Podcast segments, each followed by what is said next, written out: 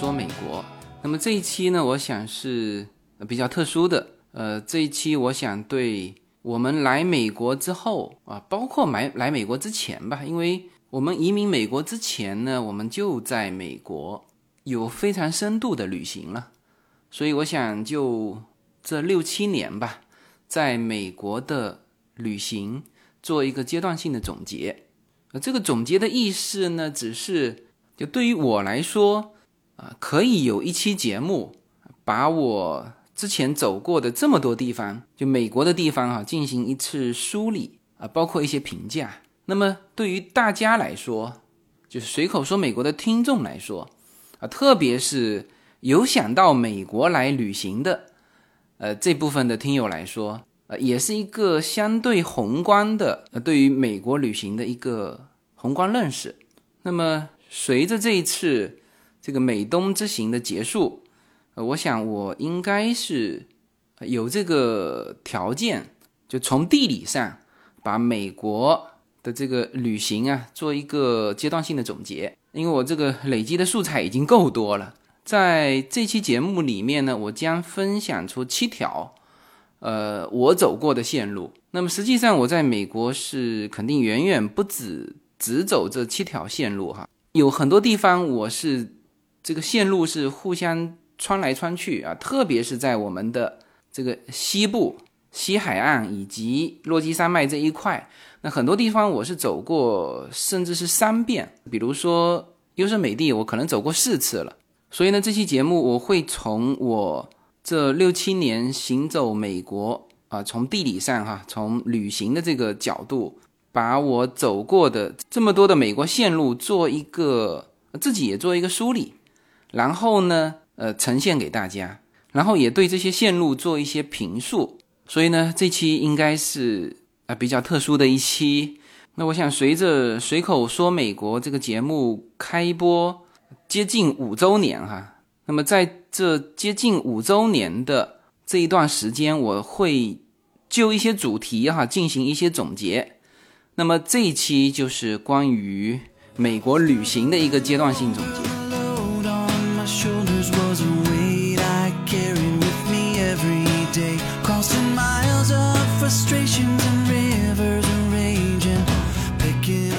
先说几个大前提哈，就第一呢，这七条线路，呃，是我走过的痕迹，所以呢，仅代表个人推荐线路，我觉得是可以推荐的，因为我的旅行时间也其实也不会那么多，这七条线路是我们花了。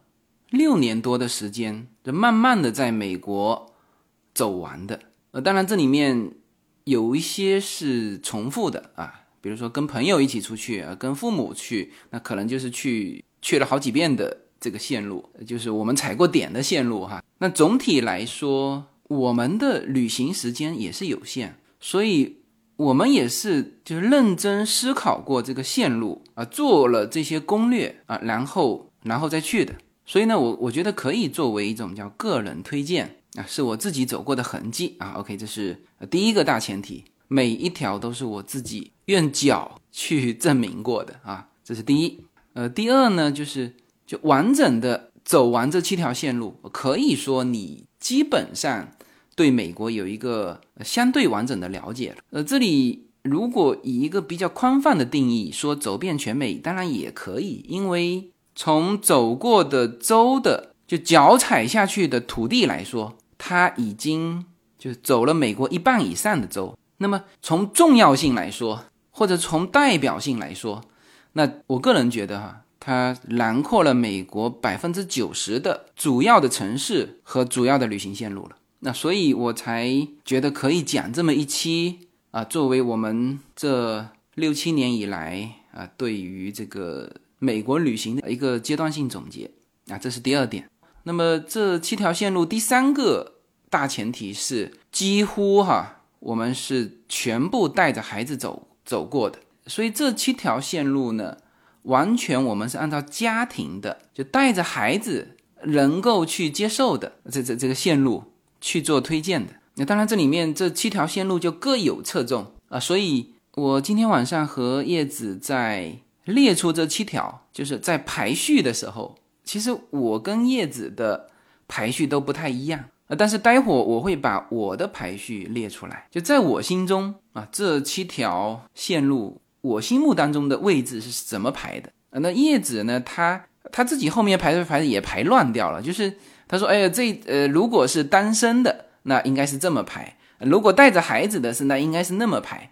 但是这其实无所谓了啊，就是总之这七条线路，我们是带着孩子走完的。是完全适合家庭去的，好吧？那么这是三个大前提啊。第一是是自由军走过的痕迹，第二这七条线路走完，基本上可以代表说你了解美国了啊，至少从地理上你都走过了啊。第三就是这七条线路是家庭可以去走的啊，特别是带着孩子是可以去走的。OK，呃，那么今天晚上晚餐的时候。因为我跟叶子有说嘛，我这期要聊我们在美国的这七条线路啊，对我们的旅行做一个阶段性总结。然后我突然间问他一个问题，我说：“你觉得旅行的意义是什么？”那么他想了一下，他说，还说的蛮有意思啊。他是这样说：“他说我们看过很多就科学的诠释我们生命的意义的很多文章、很多视频。其实我们本身哈。”是基因的一个载体。那现在人寿命很长，但是实际上从基因的角度，就对于基因来说，你只要把它传承下去，你就没有价值了。所以很多古人呢，他可能四五十岁，从从生命这个意义上来说，你已经完成你的使命了。但是对于我们个人来说，我们很不容易来到这个世上。我们都不说那些高大上的，说我们啊要。在这个世界上留下痕迹啊，或者说我们要为什么什么做出一些贡献，这个都我们都不去说这些呃高大上的。事实上，我们就不是努力就能做到的啊。有些东西是是附带形成的。但作为我们生命的个体来说，我们至少来这世界上一趟，要看一看这个世界到底长什么样。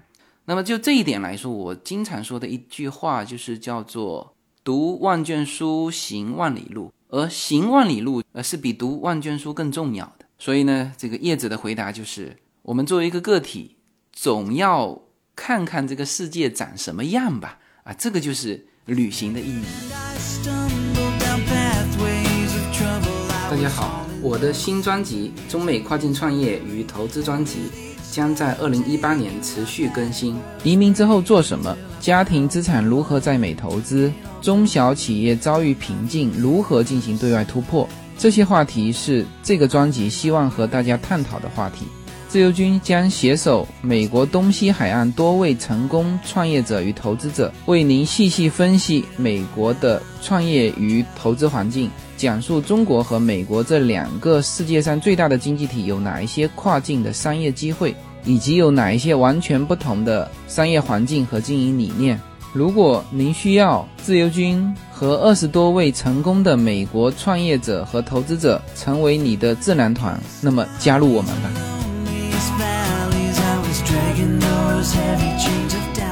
那么接下来呢，我就开始我的这七条线路。第一条线路，嗯，这是我们到美国走的第一条线路啊，是在六年多之前。这既是我们走的第一条线路，也是我和叶子啊公认的，就排在心目当中，觉得这七条线路里面啊排名排序排第一的这个线路，这个。我跟叶子在后面的排序，呃，就没有一个是是两个人同时认同的。但是就是这个排序第一的，我们俩是有共识的。那么这是一条什么线路呢？我给它取了个名字叫美西八十九号公路，叫纵贯美国国家公园之旅。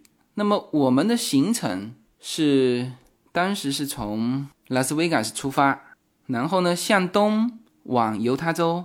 那么犹他州的这个南端啊，就集中着几个非常重要的国家公园，比如说西安国家公园、布莱斯国家公园、拱门国家公园、峡谷地国家公园啊，以及呃大量的这州这一级的这个景点啊，虽然不是国家公园，也是极其出名的，比如说羚羊峡谷。啊，羚羊峡谷实际上已经到了亚利桑那州啊，就是在犹他州跟跟亚利桑那州交界的这一带啊，比如说马蹄湾。那么我的第一次悬崖垂脚就在马蹄湾完成的，就是坐在那个悬崖边上把脚垂下去啊。后来我就垂了无数个悬崖哈，但是第一次是在那边。那么再比如说这个波浪谷 The Way，呃，这个地方是我后来也没进去哈，就是我们我去了两次抽签抽不到，这是就是目前全球最难进的一个景区啊，每天全球只允许四十个人进去，二十个人是网络抽签。然后还有二十个人是现场抽签，那就是我说这个的难度比移民美国困难一万倍啊！所以我现在也还没能实现。像这些景点全部集中在犹他州的南部，那么就这一群的这个景观群啊，同时也是什么？也是六十六号公路，就横穿美国的这条非常经典的，已经变成美国的一个文化符号的。这条公路就交汇的地方，就是八十九号公路和六十六号公路交汇的这个地方，就是在犹他州的这个附近。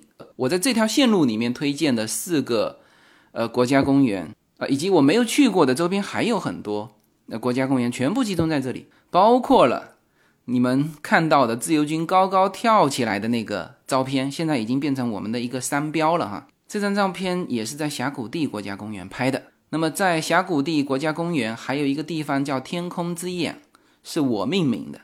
就我那时候回来之后，就在博客上写啊，这个地方叫天空之眼。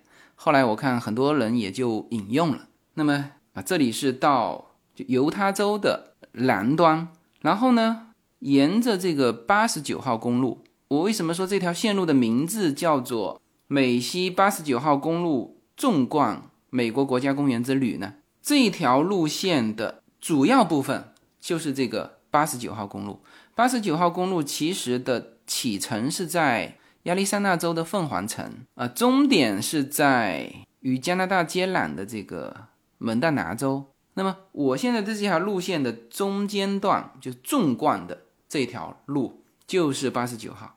那么八十九号现在跟六十六号是一样的，就是已经变成断断续续，因为。他们事实上，像六十六号是一九八五年就明确的是退出了美国公路系统，就比较老旧的一条路。那八十九号路现在呃都还在，我我没有在哪一个资料上看过说呃它退出美国公路系统。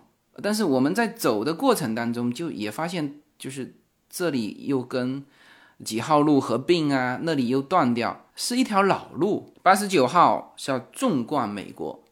六十六号叫做横穿美国，那么沿着八十九号公路往上，穿过盐湖城，然后呢，在爱达荷州和怀尔明州的中间穿行啊，这里面还有一个城市是杰克逊，一个杰克逊小镇，然后就到了非常著名的黄石。呃，黄石国家公园是很有名的哈，但是我并不认为是。这条线路当中最好的呃国家公园，其实这条线路的八个国家公园啊，包括之前说的四个，包括黄石，包括这个大提顿国家公园，包括后面的就是八十九号公路走到底的这个冰川国家公园，再到我后面要往西横穿到西雅图的这个叫山花烂漫的雷尼尔山国家公园。就这八个国家公园是这条线路的，就我们走的国家公园。那么黄石在这八个里面并不突出，呃，我甚至可以说是比较失望，因为它名声太大嘛。那么这个心理反差就就出来了，其实是有点失望。那其他的就是那些反而是不知名的，比如说大提顿，你看那个湖，看那个山啊，比如说雷尼尔山，哇，那个山花烂漫的。会让你很很惊喜啊，包括冰川国家公园，我都觉得很美啊。更何况刚才说的犹他州的前面四个，就这一条线路哈，也是喜欢摄影的这个旅行者叫必走的线路。你看哈，我到我这七条线路，就即将要给大家慢慢推出的这七条线路，我走了这么久，最美的照片就是在这第一条线路里面留下来的。好，那么我们这里面从地理上先把这条线路再拉一遍哈，呃，因为刚才只是讲一个大概的概念，怎么走呢？从拉斯维加斯出发，然后是西安国家公园，然后你可以去这个波浪谷去抽签啊，几几乎是抽不到的哈，但是可以去搏搏运气。然后是鲍威尔湖，然后是马蹄湾，然后是羚羊峡谷，然后是布莱斯国家公园，然后是拱门国家公园，然后是峡谷地国家公园。那这一些都在犹他州境内哈。然后还有一个石马点啊，这个也是可以去的。然后呢，就到了盐湖城，那里有一个摩门教。然后继续往北，就到了黄石国家公园。黄石是国家公园，实际上是跨了，应该是跨了三个州：爱达荷州。怀尔明州、蒙大拿州黄石国家公园是非常大的啊，呃，不过它还不算美国最大的国家公园。美国最大的国家就本土最大的国家公园是在加州的死亡谷国家公园。但如果说抛开本土，阿拉斯加还有一个更大的，就一个国家的国家公园面积哈可以达到三点二平方公里啊，那个是最大的。就我待会说到。后面那条线路就是房车阿拉斯加的时候会说到那个国家公园。过了黄石之后，继续的沿着八十九号路继续往北，到了冰川国家公园，然后则向向西啊，一直进入华盛顿州到西雅图啊。西雅图那里有一个雷尼尔山国家公园。那么这条线路总共八个国家公园，三个主要的城市拉斯维加斯，中间的。盐湖城，最后的这个西雅图，呃，当然还有很多的刚才说到的一些小景点。那么这条线路刚才说了是第一，呃，玩的是风光，就是所有的呃玩单反的这个朋友，这一条线路是你的首选。那当然也是我们当初的首选。那么这条线路完整的走完，我跟叶子当时是没带孩子的，但是呢。之后，叶子带着孩子，包括我们带着父母，就在犹他州的那个风景最集中的那一段，我们走了好几次。因为到了后面就是主要是黄石了嘛。然后西雅图，我们后来从阿拉斯加回来呀，或者是有的单独去的，又去了几次。但是完整的来说，就是这么一条路线啊，这是第一条路线。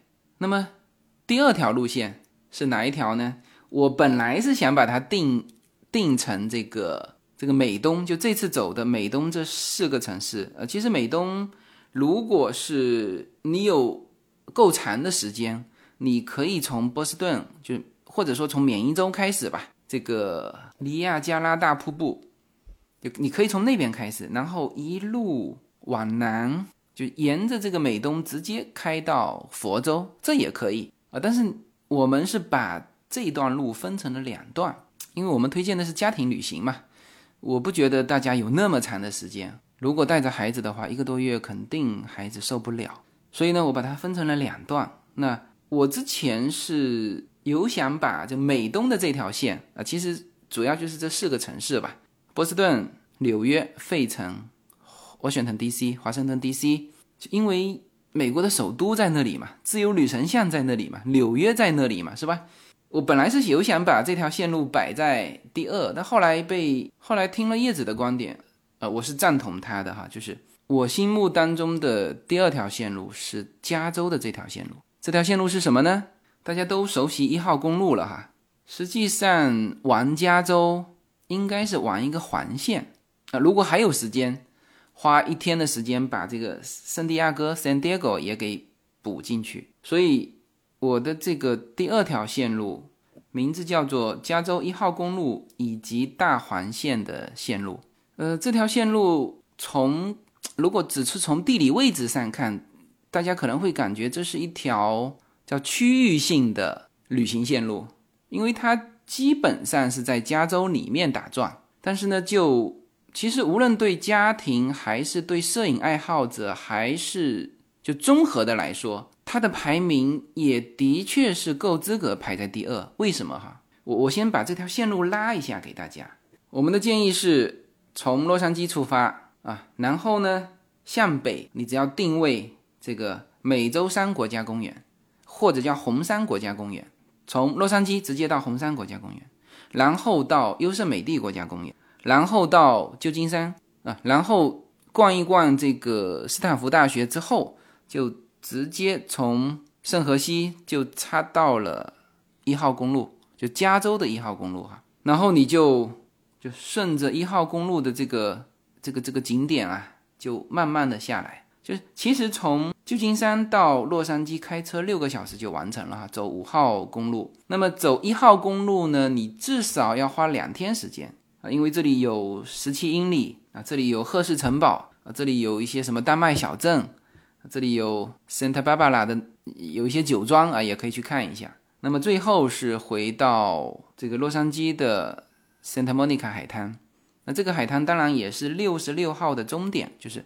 从东往西的一个终点啊，也是所谓的加州一号公路的一个一个终点。那当然，你还可以顺着这条线继续的往南去 San Diego，但是一号路没有到 San Diego，呃，中间好像就要切换到五号线了。那么这个是就这条路线。那么这条路线，呃，从这个地图上看，那确实是区域区域路线，但是呢，这条路线真的叫应有尽有。啊，有什么哈？有自然风光，这不用说了，有山有海，优胜美地够出名吧？啊，红山国家公园，大家如果没没有听过这个名字的话，大家脑海里是不是有一幅画面，是有一辆车从一个大树的树干中间穿过？大家有没有印象？有这这张照片？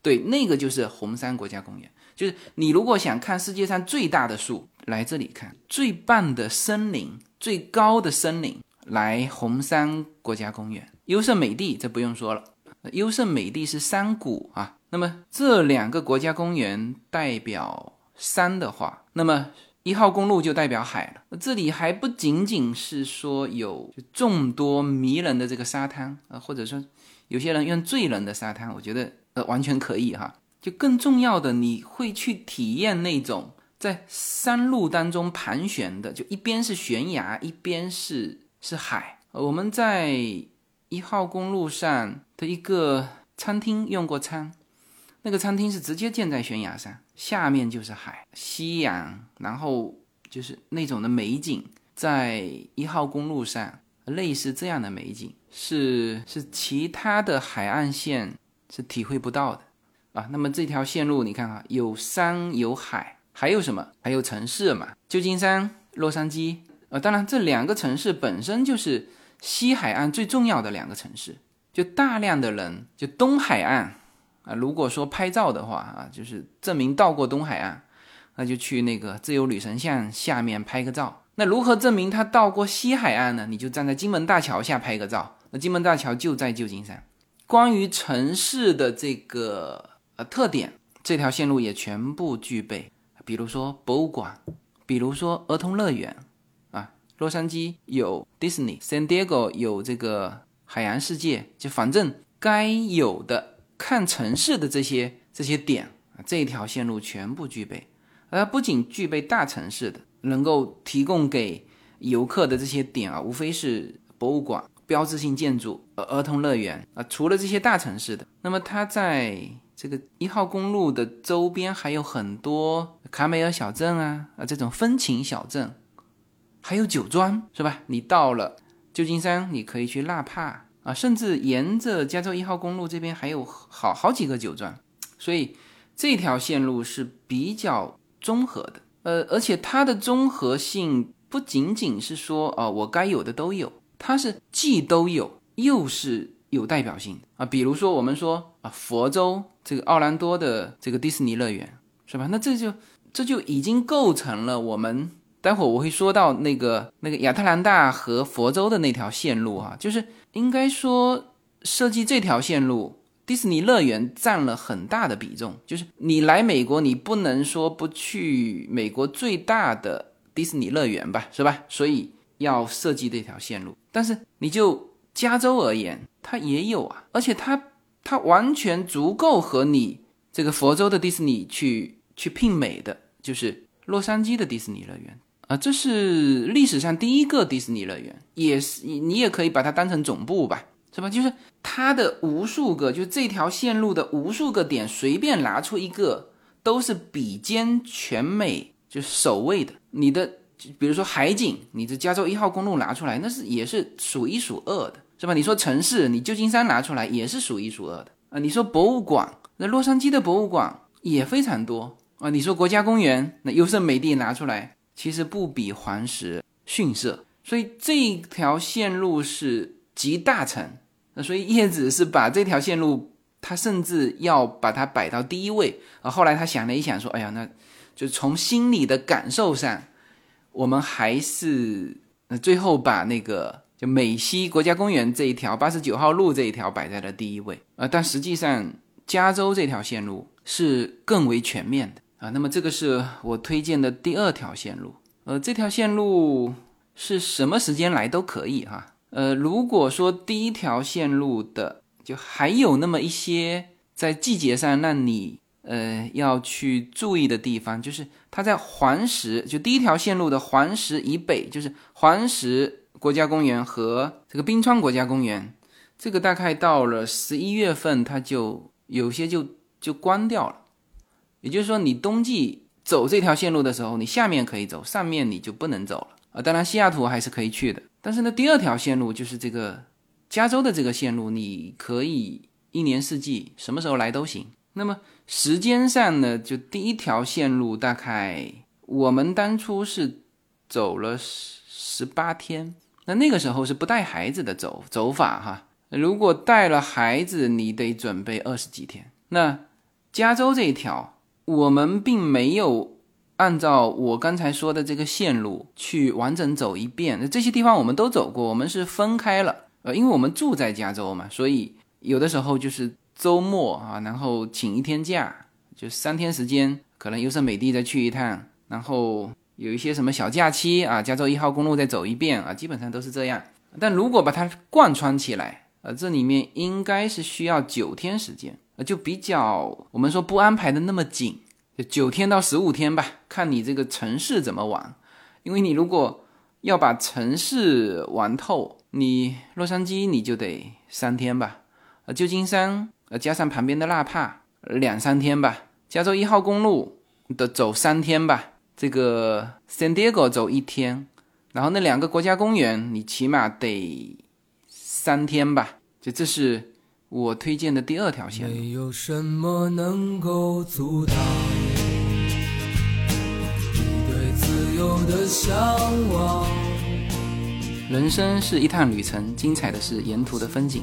大家好，二零一八年我将继续和大家相遇在随口说美国。这个专辑的播出时间是北京时间的周五下午，每周一期，不见不散。那么大家除了听我的音频节目之外，也欢迎大家登录我的微信公众号，公众号的名字是无限空间。当然，大家还可以关注我的新浪微博和今日头条这两个平台的名字也是随口说美国。移动互联网的神奇之处就是可以把同类的人拉得很近，天涯若比邻，世界地球村，让我们享受这个自由连接的世界吧。盛开着永不凋零蓝莲花。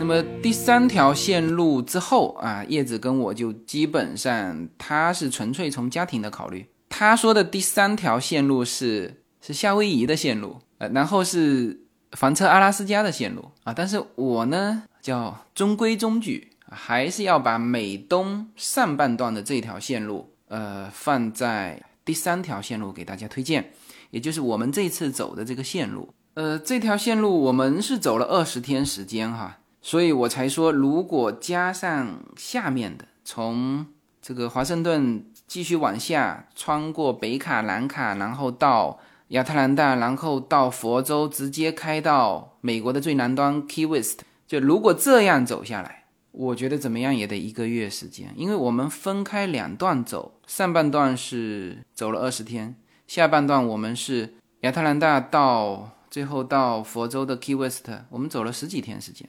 啊，中间还没走那个北卡跟南卡啊，所以你如果是整条贯穿下来，我觉得至少一个月，而且你会就如果你是第一次来，你一定走不透啊。当然，我不是说我那四个城市花二十天就走透哈，这个绝对不敢讲。所以从就推荐线路的可行性来说，那我就把东海岸这一边呢就分成两条线路。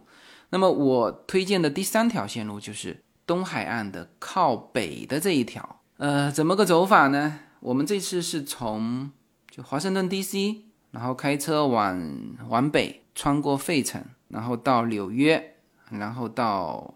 波士顿。那么实际上这条线路，如果你有时间，应该再花一天的时间去尼亚加拉大瀑布。呃，我们这次是考虑到时间还是不够，所以因为我们明年想去多伦多嘛，那多伦多也可以到这个大瀑布，所以这个点我就并到多伦多的那个路线啊，明年去走了。那么完整来说是要把。这个尼亚加拉大瀑布啊，给它并到行程里面来啊，所以在我的推荐里面是有这个尼亚加拉大瀑布的啊。虽然我们还没走啊，那么尼亚加拉大瀑布这个点的加入，不仅仅是说加入一个点的问题，也为这条线路增加了这个自然景观的呃一个因素。否则的话，如果像我们这次这种走法，就离亚加拉大瀑布不走的话呢，它其实很很纯粹的，就是城市啊，美国的历史文化啊，或者你也可以说是美国的高等学府之旅，就很纯的城市之旅，就没有太多的这个自然景观。那如果加上了大瀑布，那就比较全面啊。这个这个美东这条线，呃，那么这条线哈，特别提醒两个提醒嘛，第一。那你肯定是，哎，夏季去，从四月份就可以开始走，就最好的季节呢，就你要么粘头，要么粘尾，就是要么就四月份走，那要么的就是稍微秋季九月份啊这样走。那夏天走，像我们这次走有点热，呃，但是已经算很不错了哈。这个反正千万别冬天去。呃，第二个提醒呢，就是我们说在美国，呃，我全部这些线路我自己是自驾游。肯定是自驾嘛，就是我在我的字典里面就没有参团那个那个词哈，呃，但是这条线路就是其实可以不自驾，什么意思哈？就是这这四条线路呢，首先城市内的开车是不方便的，那么城际之间你可以选择美国这边的一些城际交通工具，呃，他们的火车是非常发达的，我们当时在波士顿和纽约。我们都买过他们的火车票啊，你可以选择城际之间的大巴，也可以选择它城际之间的这种有轨的火车。当然，我们这次还是租车全程，因为我们最重要的还是孩子还太小，孩子稍微再大一点啊，他就可以把行李承担掉一块，就是一人拖一个箱子嘛，是吧？那像这次优娜其实已经承担了一块了，那令太小。你有推车，有这种小 baby，那还是得去租车啊。包括我们这次坐地铁，嗯，就有不方便的地方，因为它虽然说都有无障碍的那个通道，但是有的时候你得去去找啊。每次地铁下车，你就得去找那个电梯，不是太方便啊。所以呢，我们就因为有小 baby，呃，就就得带着推车。那你带着推车嘛，你去做完全做这个城际。交通有的时候你的东西，呃，就你的东西会觉得太多了，所以呢，如果是这个全是大人或者孩子大一点的话，我个人建议啊，你就别租车了。租车嘛，一个是租车费用，还有一个是停你停车的费用。有的时候一天你要停两次，像在像这四个城市，停车费都 N 贵啊，就是你你就打一天，你起码要打三十块钱。有的时候你还要停两次，就晚上停一次。白天开出去，你不是还要再停一次吗？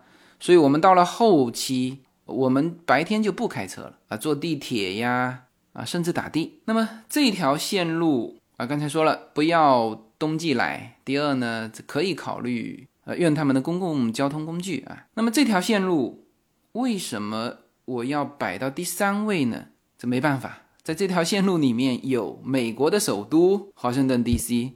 是吧？有这个全球的金融中心纽约，有全球的最高学府波士顿，那这个哈佛啊、耶鲁啊、麻省理工，就是常春藤嘛，藤校八个都在这个线路里面，是吧？就这个这个重量级，让你没有办法再往后排这条线路了。就我们当然是很注重这种趣味性的啊，注重这个这个孩子的感受，但是呢，你你再怎么注重，你排到第三的时候，也得把这条线路给排进去了啊。它是美国的历史文化之旅。它是博物馆之旅，它是美国的最高学府之旅啊，它也是美国就是标志性建筑之旅啊。比如说，你说你到美国了，呃，要拍那种标志性的照片，就打卡，嗯，你最好就是去东部啊，在自由女神像下面拍个照，OK，大家一看都知道你到美国了，是吧？呃，我这次在哈佛大学的时候还看到这么一种说法哈，说。美国就是三个塑像是被这个游客留影最多的。那第一当然就是自由女神像，第二是华盛顿的林肯纪念塔，就林肯的那个雕像啊。第三就是哈佛大学的里面的那个哈佛先生的铜像啊。最后还被证明这个不是哈佛本人哈。这个很有意思的话题，回头会在这个美国高校之旅里面我给大家展开来聊。那么你看哈，这三个。叫标志性的合影留念的这个地方，全在这条路线里面。所以呢，这条路线在我的排序里面，我实在没有办法把它往后排了，排在第三位。当然，叶子这种没有这个条条框框约束的，呃，他就继续把这条线路往后排，因为他觉得这个夏威夷和这个阿拉斯加在他的心目当中，或者他觉得在孩子的心目当中，这个趣味性来说。它会排得更靠前，但是作为我来说呢，作为向大家推荐的美国线路，那么这条呢是排在第三位啊，我给它起了个名字叫做美东历史文化之旅。那反正大家记住就是华盛顿、费城、纽约、波士顿、尼亚加拉大瀑布。呃，这个时间我们是用了二十天时间，其实再长也可以。像这个纽约，我们基本上是匆匆忙忙，很多景点都还没去呢，所以你这个二十天是不够的。呃，很多人比如说把费城给砍掉，其实费城不应该被砍掉。费城的历史文化建筑以及以及这个博物馆一点都不比华盛顿 D.C. 差。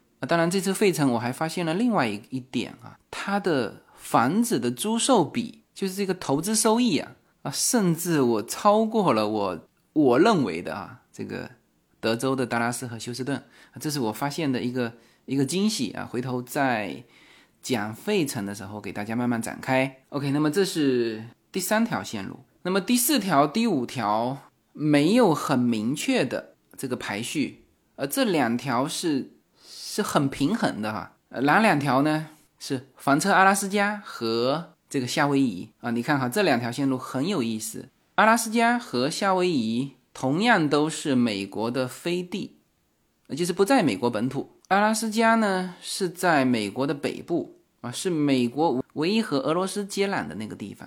那么夏威夷大家知道是在太平洋的中间啊，所以呃有一些老人家呀。你要是休闲够休闲的话，你从中国飞飞到夏威夷啊，休息那么一两天啊，再飞到洛杉矶，那这样子就不会一下子老人家飞十几个小时哎。那么这两条线路，一个呢，我把它起名叫房车阿拉斯加；第二呢，夏威夷我给它起名叫夏威夷休闲之旅。那么这两条线路，呃，叶子是把夏威夷排到前面来，那我们就从夏威夷开始说吧。呃，夏威夷实际上就很多人是去檀香山，但是我们走的这个线路啊，我们是去了，我们当时是去了那个大岛啊，也叫夏威夷岛。那现在想起来还好，当时去了，因为我们当时去夏威夷玩的重点就是火山啊。夏威夷是世界上少有的就是还在喷发的火山，就我们大量的。能够去游玩的火山是已经喷完之后死火山吗？那夏威夷是活火山，它还在喷发。我们在夏威夷的火山公园就看了它中间的，那其实隔得不算很远哈，就是我们肉眼都可以看得到。如果稍微用长焦拉一下，可以拉到整个的这个火山口你看着里面的岩浆还在翻滚啊，然后还有那个就岩浆入海，它就活的岩浆不是喷出来吗？然后慢慢的流嘛，然后流流流流到海里面。我们当时看这个岩浆入海是晚上去看的，特别亮，因为就是火嘛。就是我们去夏威夷实际上是冲着这个去的，那也被我们抓对了。什么意思啊？今年这个火山国家公园已经被永久的关闭了，因为开始大规模喷发。呃，那边最开始喷发的时候是就是政府组织整个岛的居民撤离嘛，那现在是一直在喷发，那没办法，整个国家公园被永久性的关闭，也就是说，大家以后再去夏威夷。就没法去去看这个火山喷发了。那那当然，就你没办法到那里嘛，你可能只能是坐一些飞机看啊什么，就比原来要困难了。呃，所以呢，这个夏威夷这条线路我是放到了第四条。你可以去度假，呃，可以带孩子去潜水，可以去看火山啊。虽然这个火山国家公园关闭了，但你可以用小飞机的方式，照样可以看。这个沿江入海啊，我想起来了，我当时在这个夏威夷的火山国家公园，那个时候我在开车啊，是我开车的啊，在山路盘旋的时候，其实那一刹那我还看到了非常棒的一个景观，就是海上生明月，然后生的是那个雪月。我当时看的时候，就是被三个场景给惊讶到了嘛。第一，我是第一次看海上生明月哈，呃，可能有些人。是在哪里看到的？可能在沙滩边吧。但我想在山上看到，因为你是从上往下看，你看得到月亮从海平面升起来，哎，是这个场景。我是当时是第一次看。第二呢，这个月亮特别大，本身美国的月亮就比其他地方的月亮大哈，就不去论证这个为什么。反正你到过美国的这个朋友啊，都应该。发现啊，美国的月亮怎么这么大啊？就是这么大。那么那一天正好是雪月，雪月是一个一种月全食嘛，就是在那一刹那，整个月亮是呈现一个血红的哎一个颜色啊。所以我就这三个点啊，海上生明月，那么大的月亮，又是血红色的月亮从海上升起来，哇，那个场景我只瞥了一眼，就转一个弯啊，后面就看不到了。啊，所以这个也是当时留给我非常深刻的印象。那么这条线路呢，啊，是也是一年四季都能来，但是呢，以这个冬天来度假就比较舒服。就很多那个啊，主要是美东吧，美国东部。我刚才说的这个住在我第三条线路的那些城市的人，到了冬季最后一个月都快熬不住的时候，有些人就会选择跑到啊到处去度假嘛，有。大量的人是去佛州，呃，那其实来夏威夷是最好的，就冬天来夏威夷啊。那么这是我推荐的第四条线路。那么第五条线路就是跟这个相当匹配的，叫房车阿拉斯加。呃，如果说夏威夷推荐是冬季去最合适的话，那么阿拉斯加呢就是夏天去。当然，阿拉斯加是冬天也能去，夏天也能去。就正常，他们的旅游季节其实是夏季，海鲜也很好，呃，气候也很棒。那到了冬季，阿拉阿拉斯加是非常寒冷的，它到了冬季很多都关掉了。但是呢，为什么说冬季也能去呢？就冬季有极光，很多人去阿拉斯加是冲着极光去的。那我们当时是夏季去的，就是就极光还没出现。那么极光的出现是十一月。开始啊，一直到第二年的三月份吧。所以呢，因为我们是夏季去，所以我们选择的路线是一条房车路线啊，就是在阿拉斯加比较靠南的部分啊。我们是八月份去的，我们当时飞机是直接到了安克雷奇，然后就沿着一号路往东，到了一个叫做帕莫的地方。那么叶子对这条路也非常的青睐哈，呃，其中。很重要的就是他在帕莫爬了一段的冰川，他非常兴奋。就那天我来带孩子，他放飞了一天回来，所以呢，这个阿拉斯加这条线路在他心目当中排名也是很靠前的啊。那么沿着这个一号路，我就会到一个城市叫做格伦纳伦。然后在那里呢，我们当时是坐了小飞机，就看了美国最大的国家公园啊。那个国家公园当时就八月份，我们飞到了冰川里面去，就看了整个的冰川。呃，像这种场景，你只能坐小飞机去看。就是如果人爬进去的话，你根本看不到那里面。你看好这个叶子爬过那个冰川，就爬了一点点。他说走那个冰川特别累，首先身上穿的装备，脚上穿的鞋，一个一个拿绳子捆上，就怕你掉到那个冰窟窿里面去嘛，是吧？本身就走得很累，你更何况说其实冰川非常大，你要走到里面就是很很困难的，所以你只能去坐小飞机，还有就是坐船。啊，我们在你看哈，这两条路线是非常匹配。我们在夏威夷是陆地上看岩浆入海，而在阿拉斯加是我们坐着船看冰川融化，这个就像一副对联一样。这这两条路线哈，就是非常匹配。一个看冰，一个看火啊，一个在冬季都可以去享受夏季的温暖，一个呢在夏季你都要穿上。呃，很厚的衣服，呃，在八月份的阿拉斯加，你不能穿短袖去的，你也必须。我那时候去的时候是穿上冲锋衣去的，还下雨。那这个是我们当时夏季走的线路。那后来我们是就沿着四号公路，还到了那个瓦尔迪兹啊那一带，基本上是跟那个加拿大是已经接壤了。我们那时候都，我都手机都飘得到加拿大的信号。然后那里呢，其实有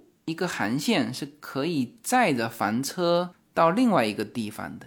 那叶子的计划也是这么做的。嗯，另外那个地方还有两个国家公园，也是非常棒的。但是那个线路在船上的时间太长了，我们怕孩子还有我们自己本身怕受不了，所以后来又沿着原路又返回哈。我们当时走这条线路走了十几天吧。呃，如果要按叶子的计划把这些都走完，我觉得可能二十五天的时间比较合适那么这个是我们夏季去的，那如果冬季去看极光的，走的就不是我们这个线路了，那就应该去飞机直接飞到叫中文翻译是费尔班克斯啊，那是一个城市啊，呃呃，甚至可以去北极门国家公园啊，那些都是冬季看极光的很好的地方。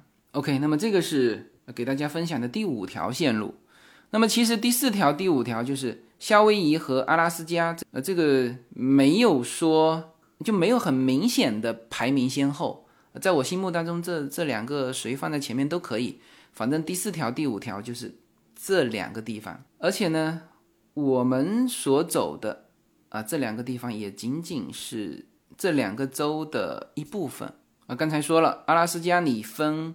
夏季去和冬季去这是不一样的。那么夏威夷也是，我们玩的只是夏威夷岛和那个卡哇伊岛，但是呢，也有人玩檀香山岛啊，这也是没有问题，也很好。哎，那么这个是第五条线。随口说美国移民专辑是一个一步一步指导你实现美国梦的更加专业的一个专辑。现在在我的名字下分为专辑版和单集版。大家也可以在喜马拉雅上搜寻“随口说美国移民”专辑，你就会找到这两个专辑，相同的内容，不同的付费方式，欢迎点击。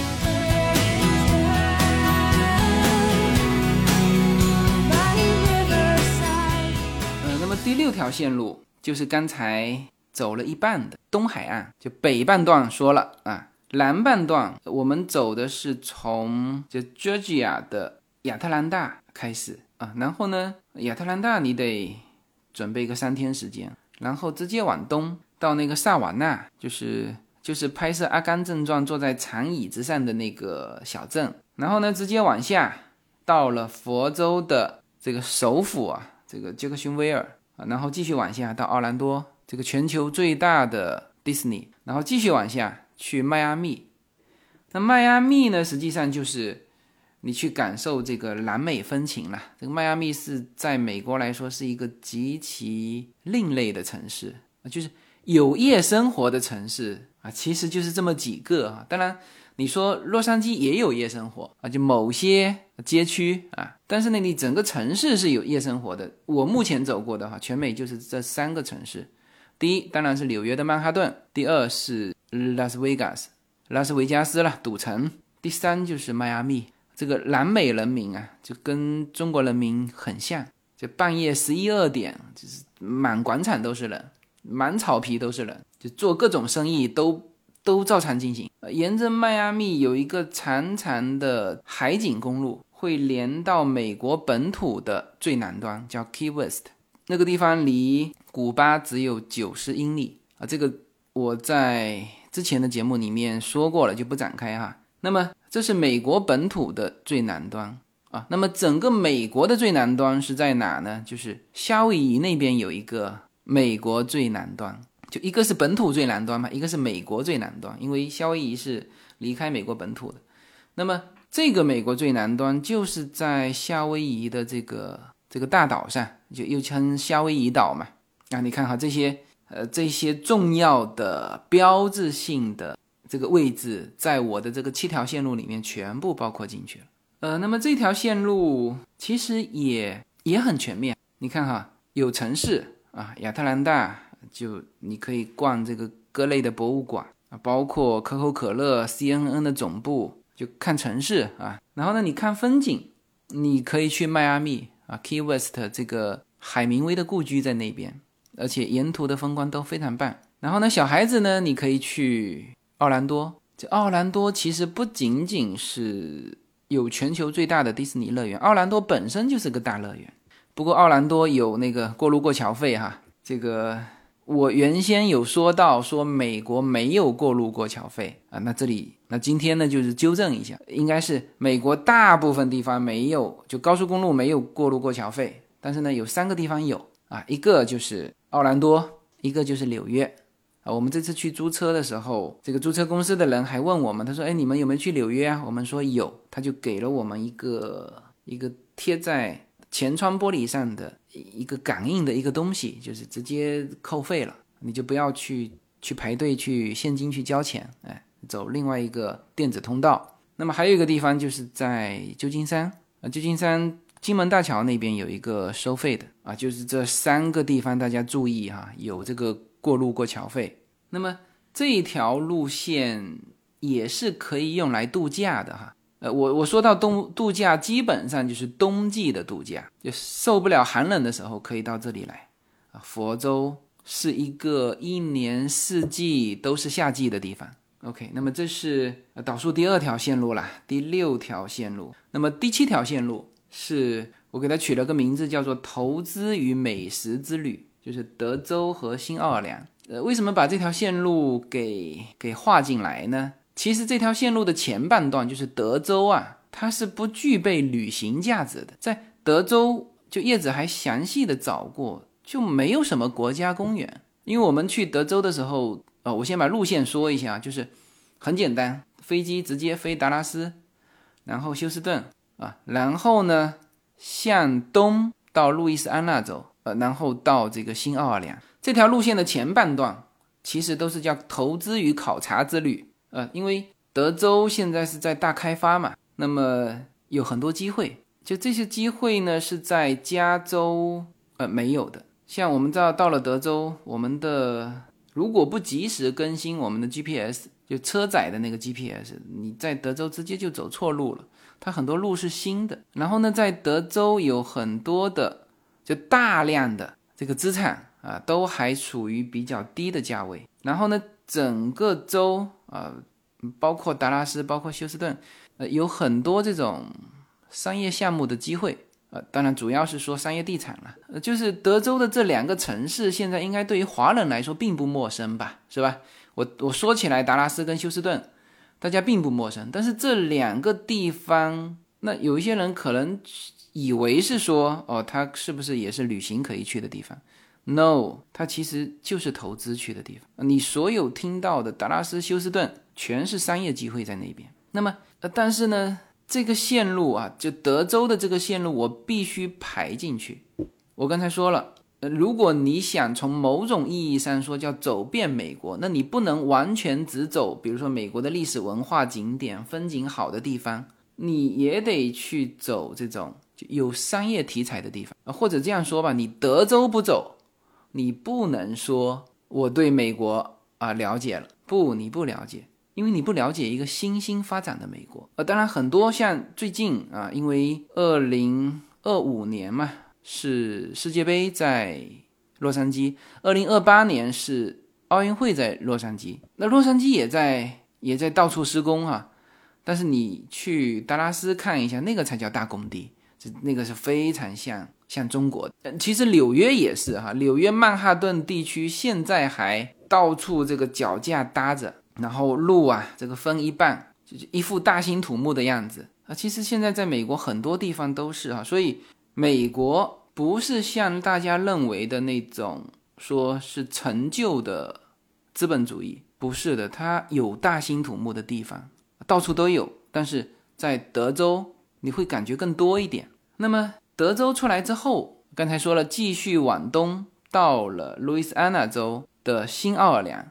那这是一个很奇特的城市，呃，我之前的节目里面也说过哈，它是美国爵士乐的发源地，是美国巫蛊文化的发源地，然后它的呃又称为美食之都嘛，我们在那边吃了很多的法国餐，吃了很多的小龙虾，跟中国一样哈，是麻辣小龙虾哈，就这个城市你至少花三天的时间去那边享受，所以这条线路搭配起来就是。去德州看项目，然后拐到新奥尔良吃三天的美食回来。就如果你呃很纯粹的说是看风景，那么德州呢就就不用看了。但是呢，你如果说了解美国，那德州是不去不行的啊。然后这条线路再搭配上新奥尔良，新奥尔良如果不从休斯顿拐过去，它有点像一个孤点，就你其他的线路很难兼顾到新奥尔良。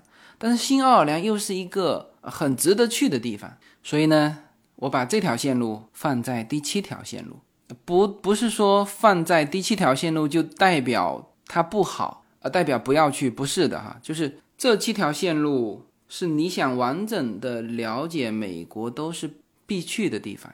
啊，有了这条线路才构筑了一个完整的美国印象。OK，那么讲完了这七条线路。那大家应该是呃注意到了哈，就比如说，就这七条线路的的点，我没有重复的地方啊。比如说西部西海岸是五个城市啊，最顶上的西雅图呢，我是放在第一条线路啊，包括拉斯维加斯也是放在第一条线路。那这样呢，在整个的中西部啊，中西部就是指啊，其实是叫美西嘛，美西加上西海岸啊，这里面就。主要的城市都在这里，以及主要的风景景点，就用这两条。我刚才说的第一条线路是美西纵贯国家公园之旅啊，还有就是加州的一号公路以及大环线啊，就这两条线路，所有的点都不重合啊，但是呢，就又把这些重要的地方全走了。那么包括了这个德州、佛州以及整个的东海岸。那么这七条线路是我我自己走过的，呃，推荐给大家。那么最后要补充一条线路，我觉得才完整哈。但是这条线路我还没走过，什么呢？就是刚才提到的非常著名的六十六号公路。呃，六十六号公路现在其实我觉得呃更多的是一个文化符号。为什么这么说哈？首先它就是一个文化符号。说起汽车。说自驾，那最早的是从六十六号公路开始的啦。但是呢，我没走过，而且我问了很多人，就是说六十六号公路现在你可以把它只归成叫做是精神层面的东西，但是你实际去走的时候，你发现你没法走了，因为六十六号公路刚才说了，就是它已经太老旧了，一九八五年呢就被其他的公路系统所取代了，它不像加州一号公路，或者说在东部的美国。美国国家一号公路是吧？它还在走，还在用，而六十六号公路实际上是被弃用。当然，有一些路段还能用的是并到其他的呃线路里面去，但是这条路线我要补充进来什么呢？它是从东部开始啊，因为就以前的重头戏都在东海岸嘛，是吧？而且它从汽车的汽车制造业的源头，就是五大湖那一带啊，包括底特律啊、芝加哥啊，是吧？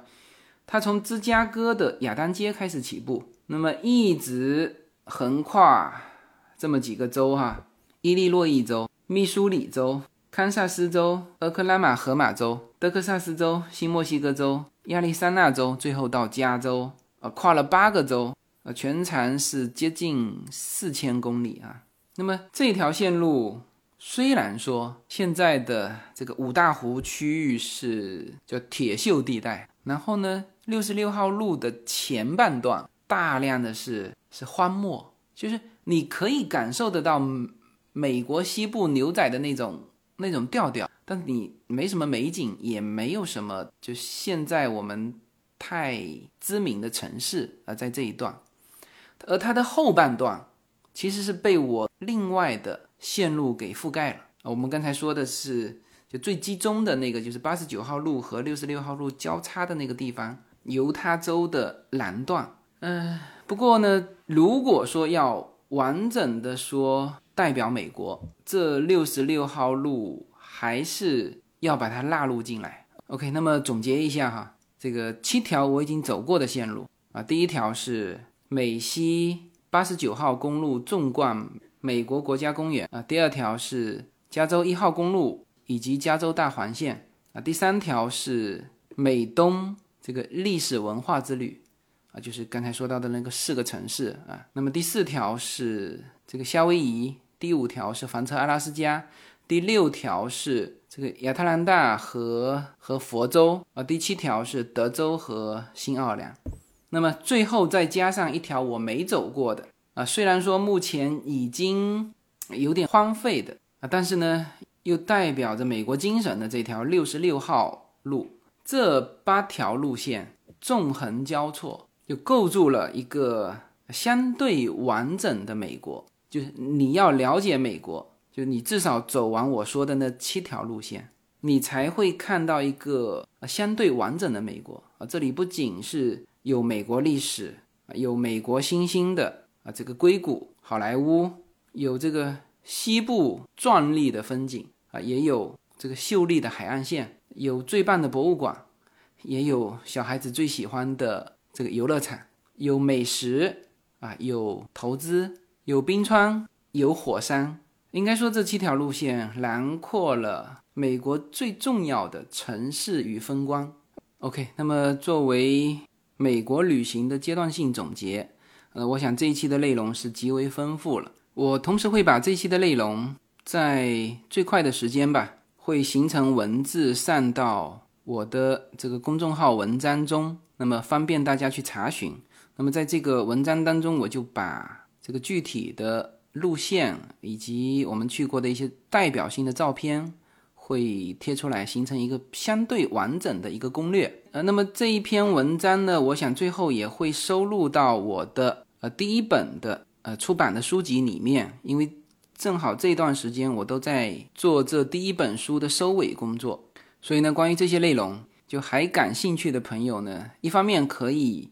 继续的收听我呃今后的这个随口说美国的节目，我会把其中的两条线路的很多这个点啊，会慢慢的给大家展开。一个就是这次走的美东之行的这四个城市，慢慢的展开。还有德州还欠大家哎。那么另外一方面呢，就可以大家去关注我的微信公众号，我的微信公众号大大家搜寻无限空间就会找得到哈。那上面除了我的。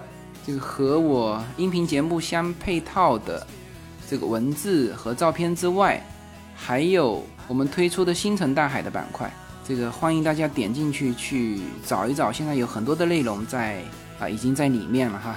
OK，那么这一期节目就到这里，感谢大家。